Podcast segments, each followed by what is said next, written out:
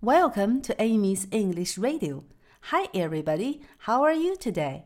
今天我们要一起唱一首很好玩的英文歌曲，它的名字叫《Head, Shoulders, Knees and Toes》。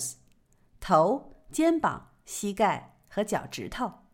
Head 是头，Head。Shoulders 是肩膀，Shoulders。Knees 是膝盖，Knees。 Toes 是脚趾头，Toes。Head, shoulders, knees and toes, knees and toes. Head, shoulders, knees and toes, knees and toes, and eyes and ears and mouth and nose. Head, shoulders, knees and toes, knees and toes.